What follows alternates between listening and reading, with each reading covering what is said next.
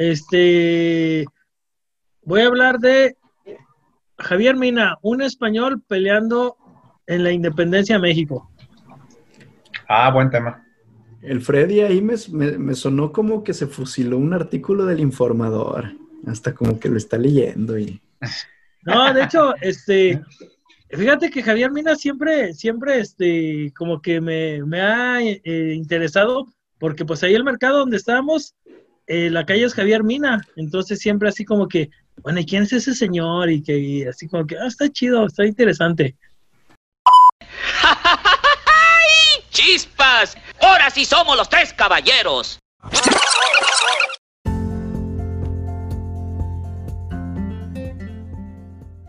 Mi estimadísimo Charlie, mi estimadísimo Freddy, me da muchísimo gusto saludarlos nuevamente después de varias semanas que no nos habíamos reunido para grabar un nuevo podcast. Bienvenidos a todo nuestro público a un episodio más y nueva temporada de Los Tres Caballeros. Gracias a ti, Lalo. Este, acá, pues muy bien, muy a gusto de estar de nuevo, ya hacía falta. Y pues ya estábamos esperando que empezara la segunda temporada, pues para platicar de cosas que al menos a nosotros nos parecen interesantes. Sí, oye, pues créanlo o no, pero por la, banda, la banda por ahí ya nos andaba reclamando que no nos habíamos juntado, ya había mitos por ahí. Sí, que ya estábamos desaparecidos. Que nos había dado COVID y todo, toco madera, sí estábamos desaparecidos, pero no, solamente demasiado trabajo. Exactamente. Así es, pues bueno, un gusto estar con ustedes otra vez, señores Lalo, Freddy, bueno, obviamente también contento de estar de nuevo con nuestra audiencia. También la verdad es que ya lo extrañaba también y pues la verdad es que estoy contento de que arranquemos nuevamente ya con nuestra segunda temporada. Sí, en este formato Zoom que cada vez se nos hace más normal, ¿no? Sí, no, claro, digo, hay que, digo, nos hemos adaptado al uso de la tecnología también para la reproducción o también para la producción de, este programa. Así terminamos nuestros últimos episodios de, la temporada pasada, la temporada número uno. Y pues ni modo, ahora sí que hay que seguir respetando eh, la cuarentena, irnos acostumbrando a esto de la nueva normalidad y pues para eso todavía tenemos la tecnología que nos puede facilitar un poco la vida, ¿no? Exactamente, Lalo. Ahora sí que para qué nos arriesgamos, que de entrada, bueno, el Charlie es más joven, pero pues ya el Freddy y yo ya, ya andamos rascando la población de riesgo. No, pero no creas, ¿eh? No creas, me da, me da miedito. Sí, ya, ya población de riesgo, entonces no, ahí muere, ahí muere. Mejor, mejor todos andamos ahorita con Susana, con Susana a distancia. Sí, exactamente. Pues listo. Oigan, caballeros, pues me da mucho gusto saludarlos. Por ahí también habíamos coincidido poco, pero pues qué bueno que ya estamos reunidos. Y pues a darle a un nuevo episodio inaugurando temporada. Y pues vamos viendo a ver de qué platicamos para seguir manteniendo al público interesado en nuestros temas. Claro que sí, va a haber yo con mucho que hablarlo, igual y en un futuro próximo que Charlie nos platique qué onda con las elecciones en Estados Unidos y todo eso que pues que ya está bien cerquita, ¿no?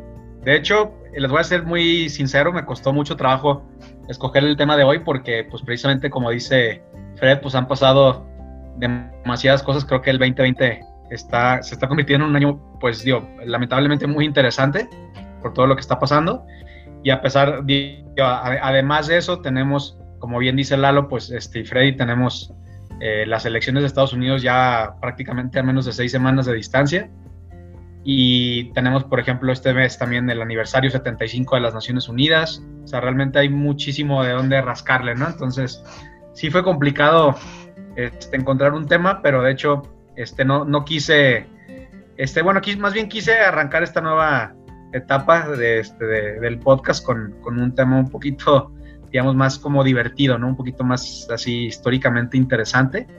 Igual y para no, para no empezar con un tono tan, tan turbio, tan, tan negativo de lo que está pasando en, el mundo, ¿no? Quería preguntarles a ustedes si encuentran, si encuentran entre su bagaje este, cultural y su gran conocimiento histórico, si encuentran alguna relación entre la Segunda Guerra Mundial, que bueno, escogí, el, escogí algo relacionado a la Segunda Guerra Mundial porque pues este mes se conmemora el inicio del el conflicto este, bélico más importante y, y más notorio de la historia. ¿Se encuentran alguna relación entre la Segunda Guerra Mundial y el monstruo del lago Ness? Um, les, les, ¿Alguien de ustedes puede conectar esto o no? Está interesante la pregunta. Eh, no, yo no había escuchado, Charlie. A ver, platícanos, yo no, yo no sé. Ah, la verdad es que, que no, mi chava, ahora sí te la Ahora sí. ganaste. Se la sacaste de la manga, ahora sí, Charlie. Me, sa- me saqué un, me saqué un tema tipo Freddy, pero, pero dije, este, este tema va a estar bueno, va a estar, va a estar interesante. Bueno, les platico qué onda.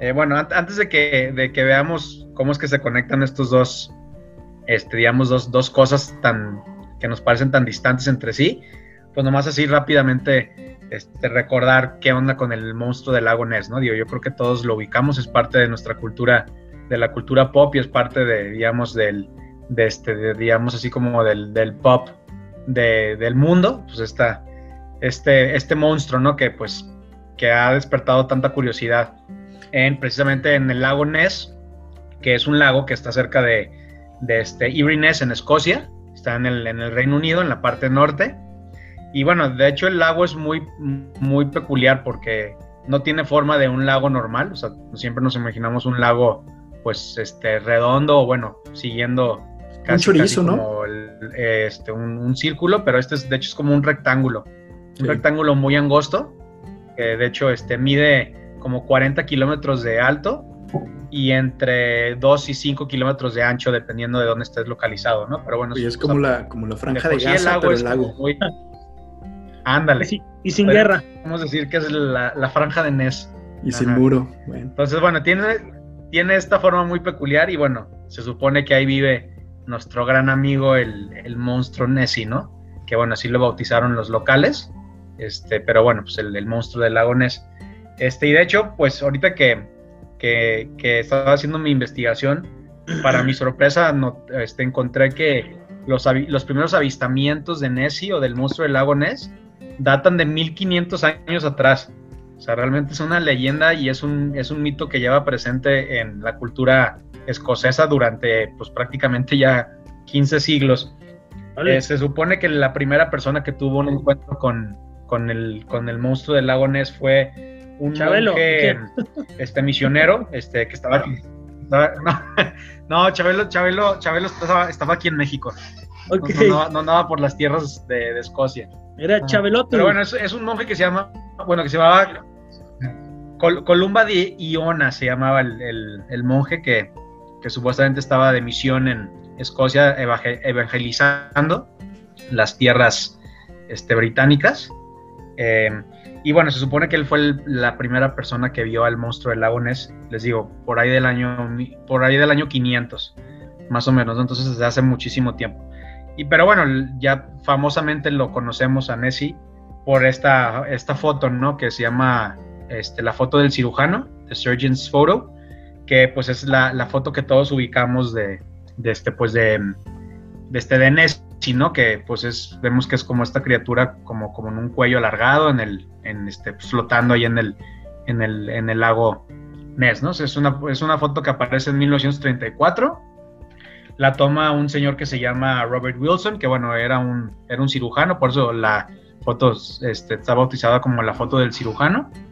Y bueno, él mandó esta foto a, a The Daily Mail, que pues es uno de- sigue siendo uno de los periódicos más importantes del Reino Unido. Y pues este, el Daily Mail publica esta foto y Nessie se convierte en un fenómeno internacional, ¿no? O sea, con esta foto ya Nessie se convierte en este, en este fenómeno que a todo mundo le interesó y que pues prácticamente muchísima gente puso los ojos encima de Escocia pues para ver qué onda con esta criatura rara, ¿no? Que estaba apareciendo por lo visto en las aguas del lago Ness. Este, y bueno, pues de cierta manera, desde ese, desde ese momento que se tiene, que la primera, digamos, eh, evidencia ya real de que existe el monstruo, este, pues Nessie se convirtió como en un motivo de orgullo nacional de los escoceses, pero también de todo el Reino Unido, ¿no? O sea, recordemos que Escocia es una de, de las cuatro naciones que conforma el Reino Unido, pero bueno, para los, para los escoceses se convirtió como, pues como algo muy, muy de ellos, ¿no? O sea, como que inclusive, este, y, y sigue pasando, o sea, como que siguen presumiendo el hecho de que este misterio esté, digamos, en su, en su territorio, ¿no? Que sea, que sea parte de, de las razones por las cuales el mundo ubica Escocia, ¿no? Y que, y que, y que este, pues, tiene esta particularidad. Y bueno, y entonces aquí es donde se ponen las cosas interesantes. ¿Cómo, cómo encaja el monstruo del lago Ness con la Segunda Guerra Mundial? Pues bueno, el caso es que este, pues el monstruo del lago Ness pues, prácticamente fue usado tanto por los aliados por el Reino Unido, como por los nazis y como por el gobierno fascista de Benito Mussolini, como un medio de propaganda para atacarse, digamos, para atacar la moral del uno y del otro. Entonces eso fue, eso fue lo, que, lo que pasó, ¿no? Entonces, cuando se desata la, la, Segunda Guerra Mundial, pues Alemania e Italia se dan cuenta de la importancia moral que tenía Nessie para, pues, para el Reino Unido, ¿no? Pues este, recordar que pues, Alemania y este, Italia eran aliados en la guerra en Europa en contra de, este, del Reino Unido y de, y de Francia, ¿no? Y bueno, el Reino Unido, este, pues, tuvo un papel muy importante porque, eh, como bien nos podrá recordar Freddy, pues no fueron de los pocos países que no, no, pudieron ser invadidos por los, por los nazis, ¿no? Debido a la gran campaña que hicieron en la batalla por, por, este, por el Reino Unido, la, batalla por Bretaña en, los aires, ¿no? De, del Canal de la Mancha. La Real Fuerza Aérea el caso es que pues, los alemanes se dieron cuenta. Sí, la, la Real Fuerza Aérea de Inglaterra prácticamente salvó a las islas británicas de una inminente invasión es cuando, cuando, cuando Churchill dijo, nunca tantos le debieron tanto a tan pocos, ¿cierto, Charlie? Sí, claro, pues porque pues, pues pocos pilotos salvaron este, prácticamente a, toda la, a todo, el, todo el territorio de las Islas Británicas, ¿no? Entonces, este, pues un caso muy, muy interesante. Y entonces, obviamente, cuando, cuando, cuando los nazis se dan cuenta que, pues, parecía ser que los, que los ingleses y los británicos eran prácticamente invencibles debido a, lo que nos comenta Fred ahorita con su fuerza aérea, eh, pues dicen, pues lo que caiga nos puede servir. Entonces, ¿qué empieza a hacer? O sea, eh, eh, se, toma la figura de Nessie para atacar la moral prácticamente de, este, de los ingleses y de los británicos. ¿Y qué es lo que pasa? En enero del 41, enero de 1941, cuando prácticamente la Alemania nazi ya había invadido este, prácticamente casi todo el continente, estaban a punto de lanzar la operación este, este Barbarossa para atacar la Unión Soviética, pero ya tenían casi casi todo el occidente de Europa conquistado. En un periódico italiano que se llama El Popolo de Italia, se publica o se, se, se, se, publica una nota en la que se detalla que la Luftwaffe, la, la Fuerza Aérea de los nazis, habían bombardeado el lago Ness y que habían efectivamente matado al monstruo del lago Ness. Que, el, monstruo del lago Ness ya había muerto, que ya no existía, que la Luftwaffe se había encargado de prácticamente de matarlo. Entonces, pues, obviamente la intención de esta nota era bajar la moral de la población inglesa y pues al mismo tiempo y al mismo tiempo subir la moral de los alemanes y de los italianos. ¿no? Entonces, pues este, debido a, los fracasos o debido al fracaso que había tenido este, Alemania en tratar de conquistar las islas británicas, pues se dice, bueno, vamos a inventar que matamos al monstruo del lago Ness para que por lo menos los, los este, nuestros connacionales ya tengan este espíritu de querer este, invadir las islas británicas en el futuro, ¿no? Oye, Charles, pues, es como si... Es como si Estados Unidos nos quisiera invadir y dijeran que bombardearon México y mataron al chupacabras o algo así, ¿no? Ándale, o que, o que agarraron a la llorona o algo así, ¿no? Ándale. Sí, entonces, este, pues, este, pues sí, insisto, pues es, a mí me parece bien interesante el caso, pues porque, porque demuestra, digamos, la, que, o sea, los nazis estaban dispuestos a intentar todo, ¿no? O sea, vamos, a, vamos a inventar que, matamos al monstruo del lago Ness. O sea, lo, lo, que, lo que cayera, pues, o sea, si, si funciona, chido, si no funciona, pues ni modo. Este, pero, o sea, pues nos, nos demuestra esta, esta intención tan fuerte de, pues, de tratar de, de, tumbar la moral ¿no? de, los, de, los, de los británicos. Obviamente esta, esta medida completamente aprobada y completamente autorizada por el ministro de propaganda, Joseph Goebbels, de, del partido nazi, que bueno, es este, pues prácticamente un, no quiero usar la palabra emblema, pero una de las figuras más este, icónicas de, de este, del Tercer Reich. Y este, bueno, con, meses después, en agosto del 41, unos, cuantos meses después, inclusive el mismo periódico Daily Mail, que había sido el primer periódico que había publicado la, primera foto del cirujano, este, contraatacó, digamos, a este periódico italiano y a las fuerzas este, este, alemanas y italianas, y se publica una historia asegurando que una familia que estaba en un paseo en, barco ahí en, este, en, el, en el lago Ness, había visto otra vez a, a Nessie, ¿no? O sea, entonces así como creando esta nota de que, a ver, hey, este, tranquilos, este, toda la gente que vive en Reino Unido y Escocia, nos apuren, Nessie está vivo, una familia lo vio y está vivito y coleando, ¿no? No, no pasa nada, aquí sigue, aquí, aquí, aquí sigue en el, en el lago Ness, este, nuestro queridísimo monstruo. Le mandaron, a, hablar a, este, le mandaron a hablar a Mausan, Mausan confirmó que efectivamente había registro, avistamientos del eh, monstruo del lago eh. Ness. No, pero, pero fíjense esto, o sea, era, era tan importante para inclusive las autoridades británicas recuperar, digamos, la muerte de Nessie o, o revivir a Nessie, que inclusive durante los siguientes 3, 4 años de la guerra, o sea, porque estamos hablando del 41, todavía le colgaba la guerra, pues, este, más de, bueno, casi 4 años, ¿no? Todavía, todavía faltaba bastante para terminar el conflicto. Durante todo ese tiempo, este, el gobierno inglés inclusive incentivaba y financiaba expediciones al lago Ness para tratar de, digamos, de, de lograr más avistamientos del, de Nessie, ¿no? O sea, el mismo gobierno decía, a ver, este, tú, fulanito de la Universidad de Oxford, lánzate con un equipo de, especialistas biólogos, por ejemplo, o, este, no sé, especialistas de X disciplina, y plántense en el lago Ness y, y pruebas de que, realmente exista y de que, o sea, traten de, de, registrar otro avistamiento del monstruo del lago Ness, ¿no? Entonces, o sea, insisto, otra vez, me, me parece increíble a mí cómo inclusive el gobierno en un tiempo de guerra donde los recursos son completamente limitados, diga, ¿sabes qué? Me la voy a jugar y le voy a dar dinero a gente para que literal asegure al pueblo británico que Nessie sigue vivo y que cual que los nazis lo mataron, sigue, sigue vivo y sigue siendo parte de, este, del, panorama escocés, ¿no? Oye, este, bueno, ya más, más, obviamente pues termina la guerra y este, y pues se comprueba inclusive que la Luftwaffe, la, la Fuerza Aérea nazi, nunca llegó tan al norte este, de, las Islas Británicas, porque pues este, el lago Ness está, este, si vemos un mapa del Reino Unido, Escocia es el norte y el lago Ness está prácticamente casi llegando a al mar, entonces está muy, muy arriba. Y este, pues bueno, eh, ya nomás para, para cerrar este tema, pues sí, también este, tomando en cuenta que el gobierno este, motivaba y incentivaba esas expediciones para buscar al monstruo del lago Ness. Este, también curiosamente durante los últimos dos años de la guerra, eh, como para levantar la moral de los, este, específicamente de los niños y de los jóvenes de, del Reino Unido.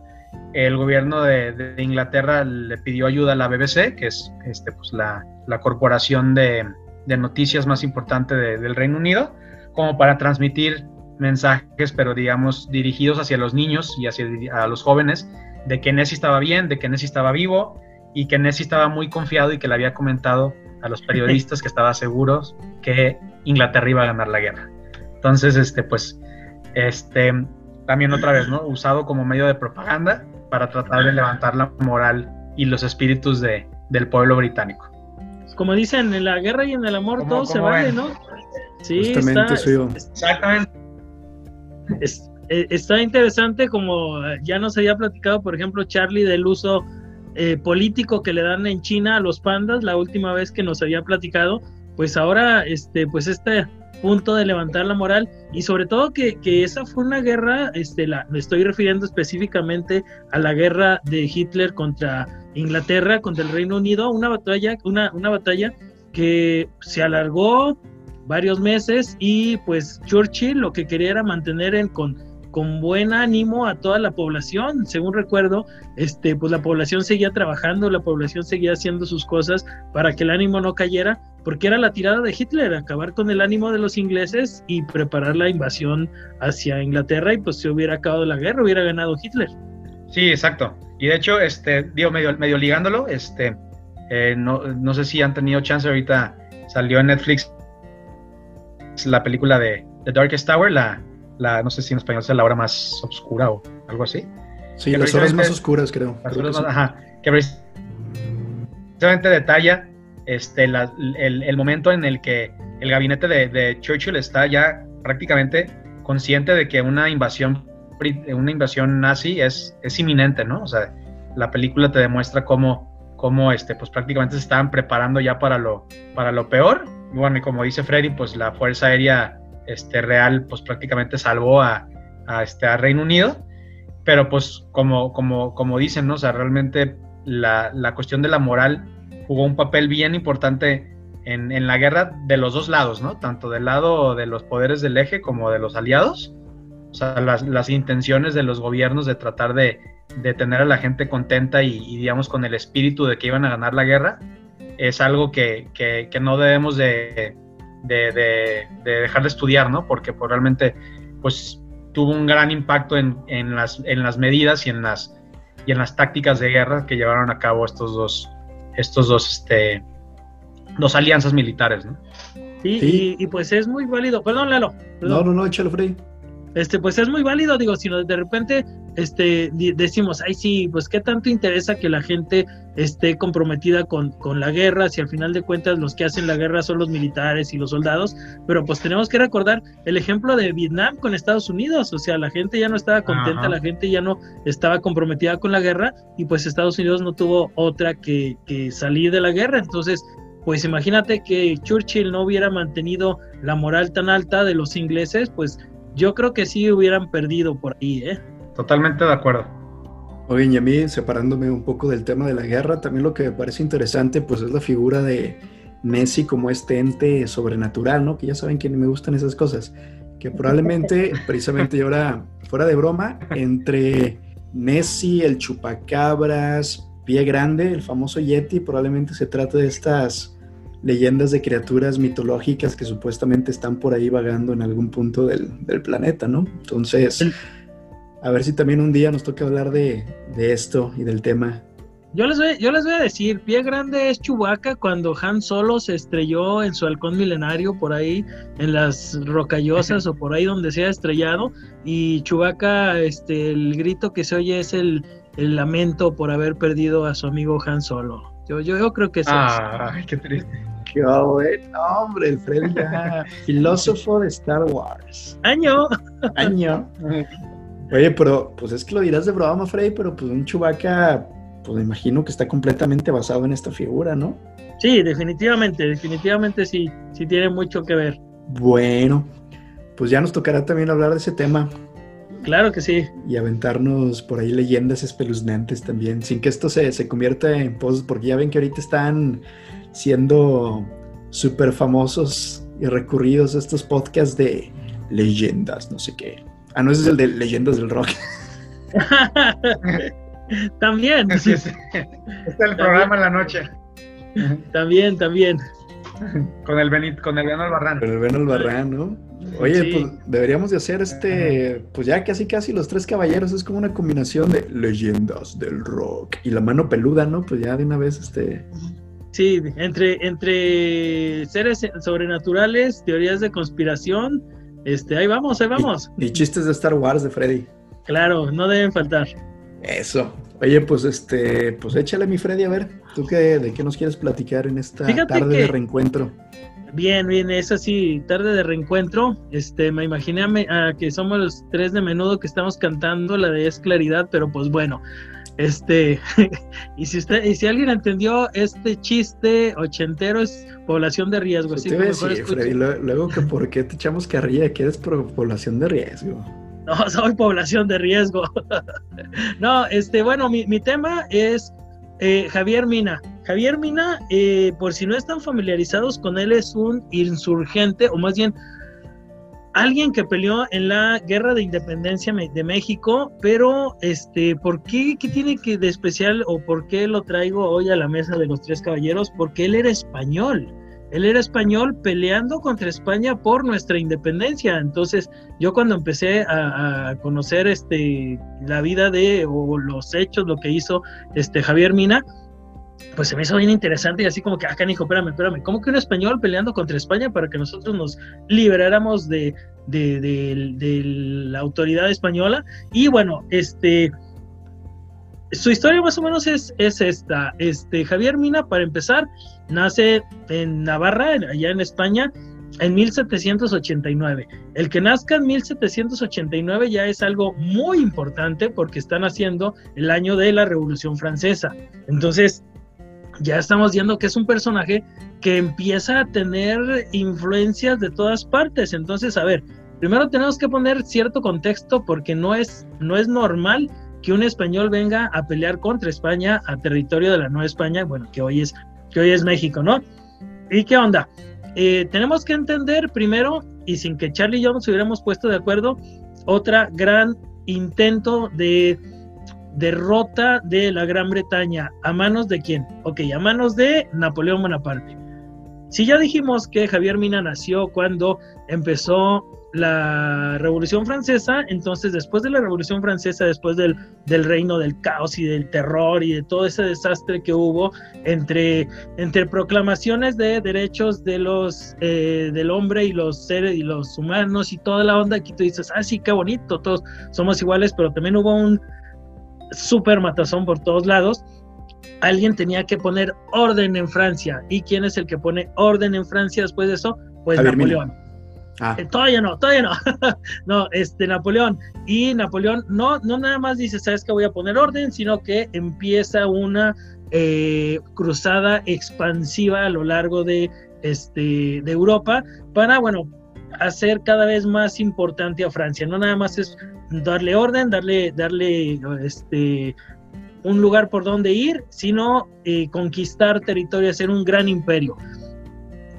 Napoleón consigue eh, gran parte de Europa, conquistarla, y el gran plan de Napoleón es, ¿quién me hace falta para ahora sí tener la conquista completa?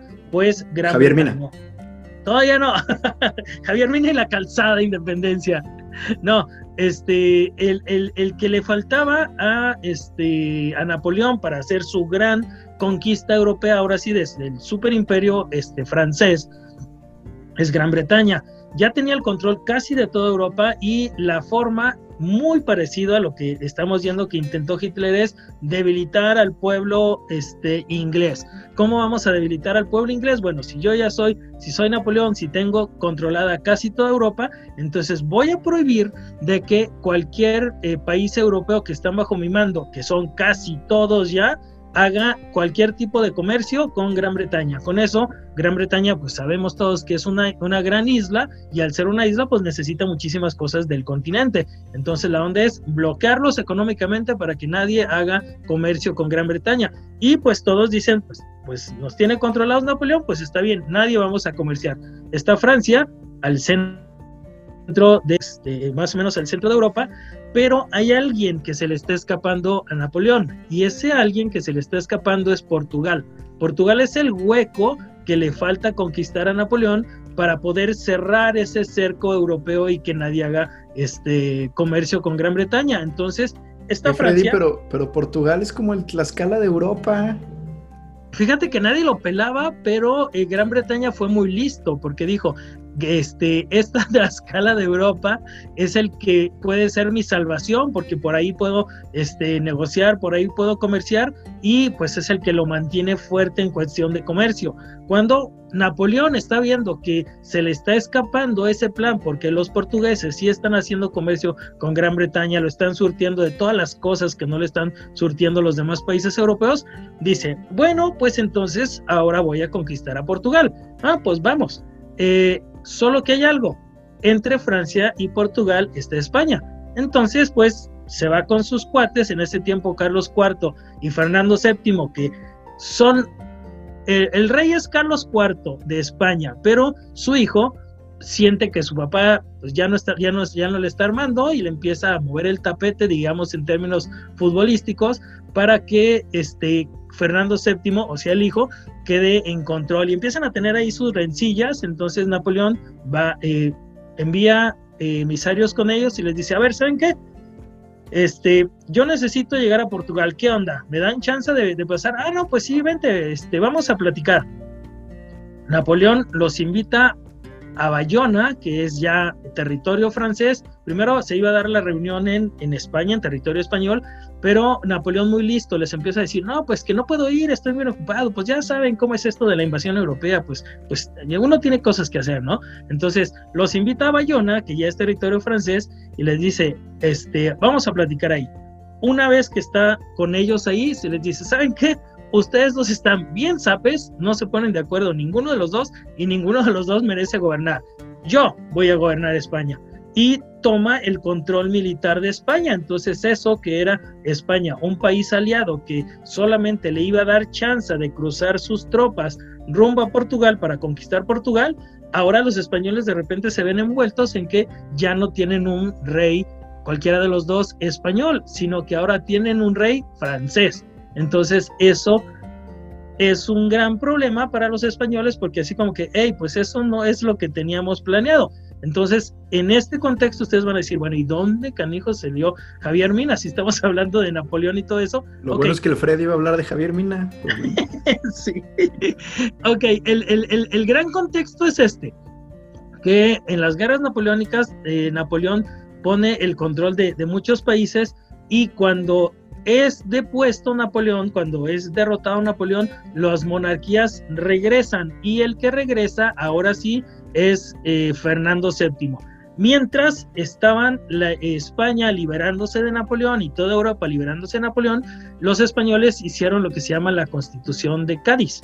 Y la Constitución de Cádiz hacía que Fernando VII, una vez que regresara, iba a gobernar ahora sí no como un rey absoluto, sino como una monarquía constitucional que eh, se basara en esa constitución. Fernando VII cuando regresa ve la constitución y todos los españoles, ah, qué padre que regresaste, queremos que nos gobiernes por esta constitución. Fernando la ve y dice, ah, no manchen, soy el rey, no necesito eso. Y se niega a, a gobernar por esa constitución. Y aquí es cuando el momento que los españoles se rebelan algunos en contra de su rey, empieza a haber guerrillas en contra de su rey, no para que deje el cargo, sino para que empiece a gobernar bajo la constitución de Cádiz, que bueno, tenía condiciones un poco más igualitarias que eh, un, un gobierno absolutista. Y aquí es donde entra Javier Mina, porque Javier Mina, si bien había peleado, obviamente como español, para liberarse de los franceses, cuando sucede esta polémica de Fernando VII, ahora va a pelear, pero en contra de Fernando VII. Y tiene por ahí algunas escaramuzas, es ah, forzado, digamos, a irse a Londres, porque pues si no lo iban a agarrar, porque ahora está peleando en contra de su rey, y en Londres conoce a un fraile mexicano que se llama Fray Servando Teresa de Mier. Entonces Fray Servando le dice, oye, ¿cuál es tu onda en la vida? Pues, este, Javier, platícame. Y dice, no, pues yo estoy en contra de Fernando VII porque fue un rey que no apreció que hayamos peleado por él y ahora no quiere gobernarlos con la constitución. Hay que debilitarlo. Y Fray Servando Teresa de Mier, mexicano, fraile, viviendo en Inglaterra, le dice, oye, si tú quieres debilitar a tu rey, ¿por qué no te vas a la Nueva España, que se están tratando de separar de, España, crear un país nuevo, libre, y imagínate, donde ese país, que es la joya de la corona literal, que éramos en la Nueva España, se zafa del poder español, entonces el rey, Fernando VII, va a quedar tan débil que lo único que le va a quedar es aceptar la constitución de Cádiz porque si no, no va a poder gobernar. Y esa es la razón por la cual eh, Javier Mina no nada más dice, ah, no, sí, me voy a embarcar en un barquito, sino que empieza a buscar oficiales este, en Europa y se trae 300 militares, sobre todo oficiales antiguos militares que habían peleado en las guerras napoleónicas, que no tenían trabajo en ese momento, y se viene a apoyar la independencia de México. Llega con esos 300, primero llega a Estados Unidos, consigue un poco más de dinero, les promete ciertas cosas a algunos este, inversionistas gringos por allá, no, sí, cuando ganemos la guerra vamos a poder comercial y todo. El caso es que llega pensando que la independencia estaba acá súper guau, que todo el mundo quería la independencia, y desafortunadamente para Javier Mina, pues se encuentra con que ya eran muy pocos este, los, los ah, independentistas que estaban activos, estaba Vicente Guerrero, por ahí uno que otro, ahí con la flamita ahí todavía de la, de la independencia. Y pues, que llegó tarde, Freddy. Son como, hizo como cinco años en el barquito para llegar, pues así como. De hecho, de hecho, de hecho. Entonces, pues eso hace que entre por Tamaulipas, ve que tiene realmente muy, muy, muy poco este, apoyo. Se une por acá con otro independentista, Pedro Moreno, este, ganan dos, tres victorias, pero pues están muy débiles, no consiguen el apoyo de toda la población que le habían dicho que iba a tener y bueno, pues desafortunadamente para el buen Javier Mina, pues es fusilado en noviembre de 1817. Las tropas realistas lo hacen prisionero y lo fusilan y pues bueno, ahí termina la historia de este pues guerrero, este pues ser humano que siempre estuvo en contra de la injusticia, primero contra los franceses para liberar a su país, luego contra su propio rey porque consideraba que era demasiado uh, o absolutista y pues esa es la razón por la que llega y pelea un español del bando nuestro, en nuestra independencia. Alas, ¿qué tal? Eh? El Freddy, historia de España del siglo XIX en 10 minutos. 10, 10, 4, exactamente. Oye, Freddy, no, pues la neta es que sí aprendí. Yo lo único que sabía de Javier Mina es que ahí está el bar Mascucia. Entonces. Exactamente. Javier Mina y Mariano. Eso, que yo, yo, solo ubicaba la calle Javier Mina. Javier Mina y Mariano Jiménez, para ser exactos. ¿Qué tal, eh? Preciso. El comercial del Freddy, a ver si, si nos patrocinan, aunque sea por ahí con unos unas chelas y unos cueritos. Claro que sí. A ver, Freddy. Trivia tapatía. Javier Mina. Si cruzo la calzada, ahora cómo me llamo. Si cruzas la calzada yendo por Javier Mina rumbo al centro, vas a ser Juárez y después te vas a llamar Vallarta y después te vas a llamar Carretera Tepic, creo. Carretera Vallarta. Precisamente, estas complicaciones tapatías que nunca he entendido de cambiarle el nombre de las calles cada cinco cuadras, pero pues bueno, nos hace la vida más interesante. Sí, sí, sí, y, curiosamente, pues Javier Mina se convierte en Juárez y luego en Vallarta. Así es, un revolucionario muy reformista. Sí, sí, sí. Échale. No, pues está bien, Freddy. Muy interesante pues la historia de don Javier Buen tema, Fred. Ahí está, ahí está, a sus órdenes. Y un final, pues, muy triste para el señor. Que de hecho, de acuerdo a las fechas que nos diste, pues fue fusilado joven todavía, ¿no? Entonces, pues, sí, tenía como 28 años el cuate. Tenía 28 años. o sea, 28 años ah, haber hecho tanta cosa este, en su vida, haber hecho peleado en España, peleado contra, eh, contra Francia, conseguir este militares, venir como militar, o sea, pues sí, sí, antes, pues antes a los 28, 30 años ya pues ya llevabas mucho terreno recorrido. Napoleón también a los 20 años ya era un gran militar, entonces, híjole, pues pues sí, sí, sí, sí llama mucho la atención este pues la juventud de estos de estos personajes, ¿no? Pues es que no antes no había tele ni Nintendo, Freddy, pues así como no había Among Us. Exacto. Oigan, que hablando de, digo, no tiene que ver con el tema que les quería platicar, pero revisando algo de eh, noticias de esta semana, la compañía Nintendo el 23 de septiembre, que fue ayer, de acuerdo a la grabación de este podcast, eh, cumplió años de ser este, fundada. ¿Alguien tiene como idea de cuando se funda la compañía de Nintendo, yo la neta me sorprendí, no me la esperaba. Este, según yo, no es una compañía que nace como, como una compañía de videojuegos. No sé bien qué hacían, pero según yo llevan, o sea, según yo la compañía tiene de que más de 100 años, una cosa así. Justamente, creo, échale Fred, a ver, creo, que hacían, creo que hacían así como barajitas, como lote, tipo loterías, o sea, una cosa como muy, muy normalito, pues nada de tecnología. Sí, era una compañía que se funda dedicada a lo lúdico, se funda como comercializadora de naipes, este nombre medio curioso de los naipes japoneses, digamos como la baraja japonesa, pero se fundó en 1889, cumplió 131 años de, existencia.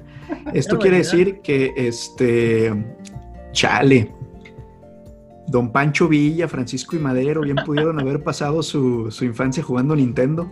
Literal, ¿eh? Literal. ¿Qué estás haciendo? Pues aquí con mi Nintendo. ¿Qué hago? Sí. Estos datos curiosos de la vida.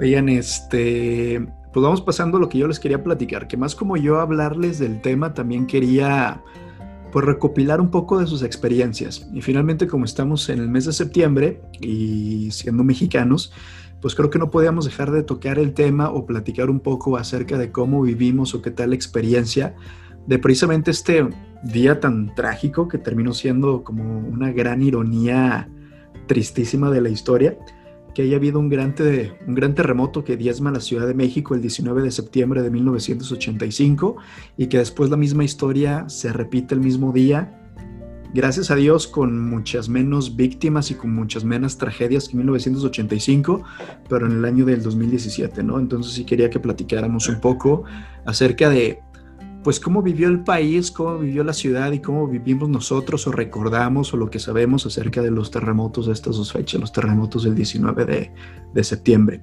Uh, 1985, pues el Charles pues, no le tocó todavía en este mundo.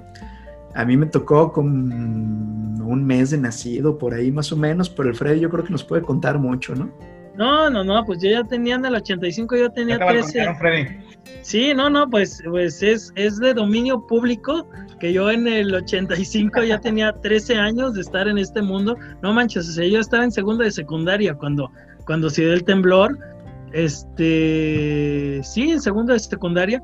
Y, y pues sí fue muy, Ah, pues sobre todo todo lo que vimos en televisión, porque pues parecía este un escenario de guerra. Digo, nosotros formamos parte de la generación de que acostumbrados a ver guerra, por ejemplo, allá en el Medio Oriente y siempre ves ciudades destruidas, pero ahora así como que tu mente choqueaba, porque ahora la ciudad destruida era en tu país y, así como que qué fue lo que pasó y, y hay pues estampas que nunca se nos van a olvidar a los que vivimos eso, por ejemplo, este, Jacobo Saludowski narrando desde su carro eh, todo el trayecto de que llega Televisa y Televisa ya no existe, ese, ese edificio creo que fue en San Ángel, este, pues sí, muy impactante. Y luego había, por ejemplo, me acuerdo ahorita que dice el Lalo, que me trae todo esto a la memoria, había un programa de noticias en la mañana que se llamaba Hoy mismo. Y este programa de hoy mismo, los, los los que estaban llevando el programa, había una que se llamaba Lourdes Guerrero y estaría interesante que buscaran en YouTube los nuestros escuchas que están este, atentos a lo que estamos platicando, eh, que buscaran el momento exacto cuando Lourdes Guerrero está pues platicando de cierto tema X y de repente se empieza a mover todo y dice, ay Dios, se está moviendo. Este, hay que guardar la calma a cámara, o sea, cámara y en vivo, y dice, hay que guardar la calma, ahorita tranquilos, ahorita tranquilos, y pues cuál tranquilo, se empezó a mover todo hasta que ¡pum! se, cerró la señal y todo el mundo así como que no manches, ¿qué pasó en México? Sí, y ahora que Freddy está comentando eso, para tener un poquito más de contexto, bueno, el 19 de septiembre de 1985, eh, hora oficial, 7, bueno, al parecer por la duración que tuvo, 7.17, entrando los 7.18, muy comúnmente se tacha como, como finalización del terremoto, eh, pues donde le pongo la fecha, 7.19 de la mañana, y en ese sentido, pues sí me gustaría a lo mejor dimensionar, eh, es un día común entre semana, 7, 19 de la mañana, a lo mejor yo me estoy preparando para ir a la escuela o me estoy preparando para ir al trabajo, cuando de repente, como menciona Freddy, empiezo a sentir que todo el mundo se está moviendo, un temblor, un terremoto en la escala 8.1 de Richter, eh, bastante, pues devastador en un sentido casi inmediato, que prácticamente termina con, eh, pues a lo mejor es exageración como suena, pero con un cuarto del tamaño de la Ciudad de México, donde muchos de los edificios y las construcciones que venían teniendo, en la peculiaridad geográfica de la Ciudad de México, construida sobre un lado seco, en una zona volcánica súper activa, etcétera, etcétera, pues este, no subsiste, ¿no? Y todo termina llevando la gran tragedia de, miren, obviamente... Eh, pues un conteo exacto de las víctimas, tristemente nunca lo vamos a saber, pero se hablan de 10.000 muertos, ¿no? En cuestión de segundos en lo que dura el, terremoto, ¿no? Se trata, eh, sin temor a equivocarnos, pues de la tragedia más terrible por causa natural que ha vivido nuestro, nuestro país, ¿no? Y que la misma historia se repitiera años después o décadas después, en el año 2017, no con la misma cantidad de víctimas, pero sí con un terremoto terrible, 7.1 en la escala misma de Richter eh, a raíz de eso, cada 19 de septiembre, y seguramente les ha tocado a nuestros radioescuchas, a nivel nacional se conmemora con un simulacro la tragedia del 85. En el año 2017, muchas personas, sobre todo en la Ciudad de México, acababan de realizar el simulacro, estaban fuera de sus edificios, la alarma sísmica vuelve a sonar Muchos incluso creyeron que se trataba de pues algún error de conexión o que simplemente la alarma estaba desfasada después del simulacro y pues tómala, se trataba de un sismo también real y tristemente también acabó con una buena cantidad de, víctimas. Eh, que semanas antes pues también había ocurrido lo mismo en el sudeste del país, que también un terremoto que había sacudido este, la parte del territorio nacional. Y pues eso, ¿no? Digo, la verdad es que creo que no podemos dejar de pensar en que septiembre, no solamente por el mes patrio y por todas las celebraciones que tienen que ver con la independencia de nuestro país, sino también por esta gran tragedia, pues es un mes un poquito escabroso para los mexicanos. Sí, creo, que, creo que es importante lo que comentas, Lalo, de, pues, digo, esta ironía, ¿no? O sea, cuando nos íbamos a imaginar que el mismo día iba a pasar algo, algo, pues prácticamente igual, ¿no? A lo que había pasado este, unos cuantos años atrás. Y probablemente, digo, pues a mí, de hecho creo que estábamos en el mismo edificio los tres cuando, cuando fue el temblor en el 17. Sí, sí, sí, por ahí este, andábamos en la chamba. Yo estaba ahí con, con, con mi grupo de, de, chavos dando clases y pues precisamente este, por ahí escuché que alguien gritó, no, está temblando eh, afuera en los pasillos y yo les dije a mis, a mis, a mis estudiantes, hey, a ver, tranquilos, hoy es 19 de septiembre, hoy es día de protección civil, hoy hay simulacros, entonces lo más seguro es que, que sea este, un simulacro, ¿no? Entonces ya abrí la puerta, salí, este, me topé con otro profe, con, con el Richard, no sé si nos está escuchando por aquí, y este, pues, ¿qué onda, Richard? ¿Qué? Pues no, pues no, pues nada, nada, nada, este, nos regresamos a seguir dando clases y luego ya, pues ya fue cuando nos, nos evacuaron y, y probablemente ni siquiera sabíamos qué estaba pasando, ¿no? Este, pues de hecho, este, yo, yo me acuerdo que pues era, no, no, o sea, yo, yo no entendía si había temblado o no, si era un simulacro, si había sido un malentendido, o sea, realmente, este, estaba como completamente en un ambiente de confusión por la fecha, ¿no? O sea, porque, o sea, pues, insisto, nunca nos íbamos a imaginar que iba a pasar lo mismo, este, pues el, mismo día, entonces, pues, yo creo que eso fue lo que, lo que en, un principio los, que, los mexicanos que no estábamos en la Ciudad de México, pues como que al principio nos costó un poquito de, trabajo entender la situación porque pues nunca nos imaginábamos, ¿no? Que, que, se iba a replicar el evento. Sí, no, y precisamente probablemente por la zona de la ciudad de Guadalajara en la que nosotros estábamos, pues sí, le tenemos que decir al público en lo personal, pues yo no sentí nada, así como dice Charlie. Precisamente yo también estaba en clase, uno de mis alumnos digo, profe, estoy viendo en Twitter una cosa así que tembló o está temblando, y pues al parecer fue fuerte. No, no, no, como tú dices, hoy es la confusión, es 19 de septiembre, es aniversario, cuando de repente pues ya te das cuenta que, que pues sí se puso fea la cosa. Igual, víctimas al parecer oficiales que se manejan en los medios de comunicación, el año 2017 se hablan de cerca de 370, no llegan a las 400 víctimas, que pues es terrible que suceda por un terremoto de este sentido. Tristemente por ahí, no sé si recuerdan y no por darle un sentido trágico al podcast, pero incluso también unos de estudiantes del Tecnológico de Monterrey, de Campus Ciudad de México, que fallecen, pierden la vida porque precisamente una parte de, de, unos puentes que conectaban por ahí algunos de los edificios del campus colapsan. Y pues sí, se trata de una fecha terrible para, para, no solamente para la Ciudad de México, pues para todos los mexicanos, estados donde a lo mejor están localizados en fallas eh, sísmicas o en placas tectónicas que se mueven cotidianamente y que siempre necesitamos estar alerta de esto pero que también te despierta en el sentido de, pues el ser humano realmente no es el dueño de este planeta, pues cuando la naturaleza quiere, pues a veces no lo terminas ni de contar. Pregúntale al 2020. Justamente eso, justamente Fred. Sí, este, fíjate que, que, yo creo que esas son cosas que pues que vamos a compartir o ya compartimos como, como generación, ahora sí la clásica como dice la canción, creo que es de Chicoche, ¿dónde te agarró el temblor? Este, y, pues yo me acuerdo, yo en el del 2017 apenas iba a llegar al TEC, tenía clase un poquito más tarde, sentí, yo iba en el carro, iba por López Mateos, estaba parado en un alto y sentí que el carro se movió, pero como los del otro carril que viene de regreso venían muy rápido, y pues mi carrito es un Spark, es un carro chiquito, este, yo literal dije, pues pasó un camión y me movió de tan rápido que venía. Llego al campus, me estaciono normal y veo a todos en la cancha de fútbol como bien dicen ustedes, pues dije, ah, pues hay simulacros, día 19. Ah, hay fiesta, dijo Freddy. Sí, dije, pues de, de, gusto, de lo más tranquilo, en vez de irme al salón, me fui a la cancha de fútbol y ¿qué onda, qué onda, cómo están? Tranquilo.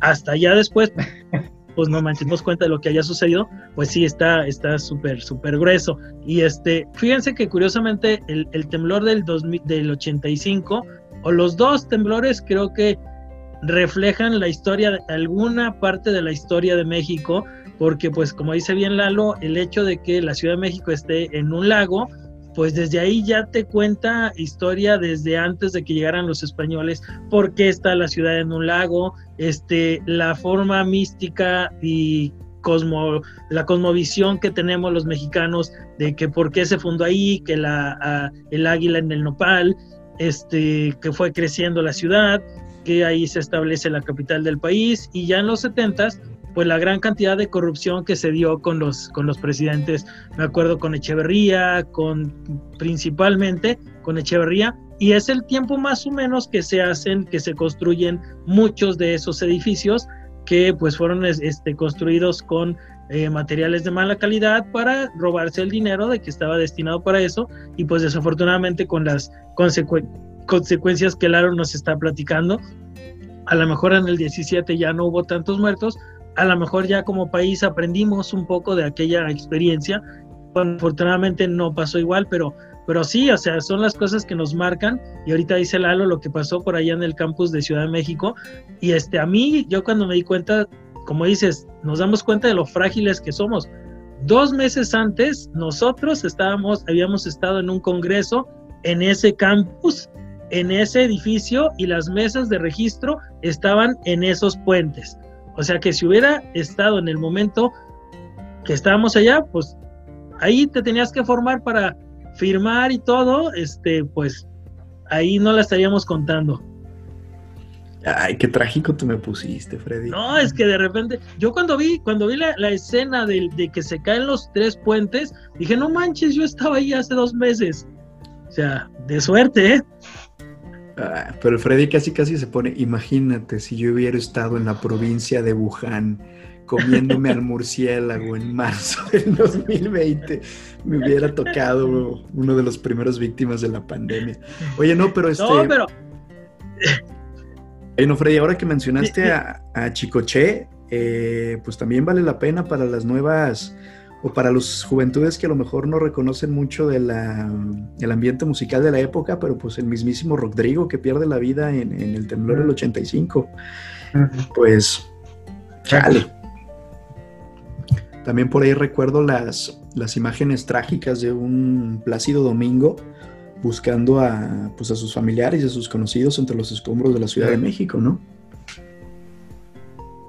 Sí, sí, sí, son imágenes que, que, pues que te impactan y este, bueno, creo que todos en México tenemos una muy buena imagen de Plácido Domingo precisamente porque pues tú tienes a, la imagen del gran artista, del gran tenor, de que, no sé, a lo mejor para las nuevas generaciones, Plácido Domingo en aquel tiempo era, no sé, cómo decir, Luis Miguel ahorita, o sea, alguien en el top de su no, género. te manchaste, Freddy. No, digo, alguien como en el top de, de, de, de su género, este, obviamente no es lo mismo la música que hace Luis Miguel con la música que hace este eh, Plácido Domingo, pero pues era impactante ver a alguien así súper conocido, súper así famosísimo, al mismo nivel ayudando que de la población en México, ¿no? Creo que eso lo hizo ser muy querido en México a él. Y que probablemente ya en tipo de, ya que estamos hablando de esto, uh, pues también gran parte del pueblo de México recuerda al presidente de la Madrid pues prácticamente escondido, ¿no? Durante gran parte de los sucesos. Muy probablemente lo que llevara a que pues el PRI perdiera esta legitimación de, de su poder en la época, ¿no? Y muy probablemente lo que los llevó, que ya puede, creo que ya podemos hablar abiertamente de eso, lo que los llevó a perder las elecciones de 1988 y que terminara con un gran fraude electoral y la caída del sistema y que permitiera precisamente la transición de, del país hacia una... si ahora estamos viviendo esta nueva normalidad, pues a una nueva forma de democracia, ¿no? Y que pues bueno, finalmente en un sentido, pues el temblor y sus consecuencias, eh, pues ayudaron a eso indirectamente.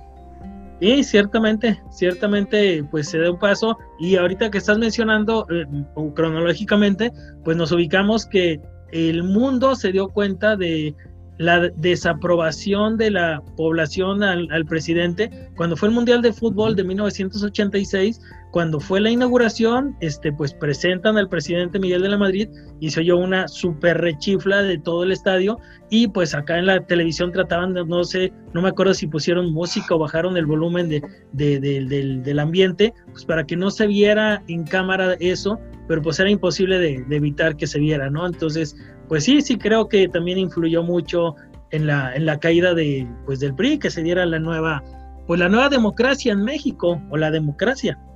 Un día en el que ni Jacobo Zabludowski pudo decir, hoy fue un día soleado. Fíjate que ese es un buen punto, ahorita que lo acabas de decir, este, estuve leyendo, este, por ahí hubo un, un reportero que se puso a investigar y parece que ese es un mito. Sí, no, al parecer este, al parecer es un mito que le inventaron a, a don Jacobo en paz descanse, o al parecer yo también he visto que no hay ningún registro, ni escrito, ni radiofónico, ni televisivo de que efectivamente haya dicho eso. Pero la neta es que lo creemos perfectamente capaz de haber hecho eso, Freddy. Sí, sí, sí, digo, eran tiempos que el Estado gobernaba a los medios. Yo sé que ahorita en este momento en México estamos viviendo una época donde los medios pueden decir y hablar todo lo que quieran y no ser tachados de enemigos del, del gobierno ni nada de eso. Yo lo sé, pero en aquel tiempo así era. Eh, eh. Nótese mi tono de que lo digo. Oye, este, que de hecho ya que estamos hablando de eso, pues próximamente también estaremos conmemorando la tragedia de la matanza del 2 de octubre. Eh, y pues también platicaremos acerca de esto. Pero sí, tienes toda la razón. A veces hay cosas que le inventamos a, los políticos que ni siquiera sabemos si efectivamente fueron frases dichas. También se viene a la mente, por ejemplo, este famoso dicho de María Antonieta de que coman pasteles, que al parecer también las, la historiografía pues nunca ha podido probar que efectivamente lo haya dicho. Sí, exactamente. También ahorita me estoy acordando, creo que fue Muñoz, no, pues eh, la famosa Roque Señal. Este, es una foto que aparece y este y pues parece ser que él nomás se iba levantando de la de la silla o algo así. La foto lo capta en cierta señal este y pues su imagen se va a pique no porque pues parece que está expresando otra cosa. Sí con el señor este Humberto Roque Villanueva. Ese exactamente la Roque pero, señal. pero ya se quedó para siempre como la famosa Britney señal también. Exacto exactamente pues bueno, pues ya estaremos platicando un poco más acerca de todos estos temas porque estamos de regreso en una segunda temporada de Los Tres Caballeros. Y pues ya para finalizar el programa, ¿algo más que quieran comentar, jóvenes? Charlie, a ver, algo que tengas que mencionar. Pues listo, entusiasmado para seguir compartiendo nuestro, nuestros temas con, con nuestro auditorio y con, obviamente, contigo y con contigo, Freddy, y contigo, Lalo este, pues ahora sí que este, estén al pendiente porque se vienen, se vienen buenas, buenas transmisiones y buenos capítulos de los tres caballeros. Y pues igual, igual yo, igual que dice Charlie, eh, realmente ya, ya, era, ya era necesario este, platicar, este, siempre es un, es un lujo, es un placer platicar con el, con el, buen este, de todos estos temas y pues contentísimo de que ya estamos aquí y ojalá que nuestro auditorio también este, nos dé el favor de su atención una vez más. Eso, pues sí, yo también estoy bastante contento de estar de regreso. Se vienen también temas y pláticas interesantes. Y pues listo, Freddy, para finalizar, la bendición de la fuerza, como ya es costumbre. Exactamente, gracias, cuídense mucho, no salgan mucho de casa y que la fuerza nos acompañe. Hasta luego.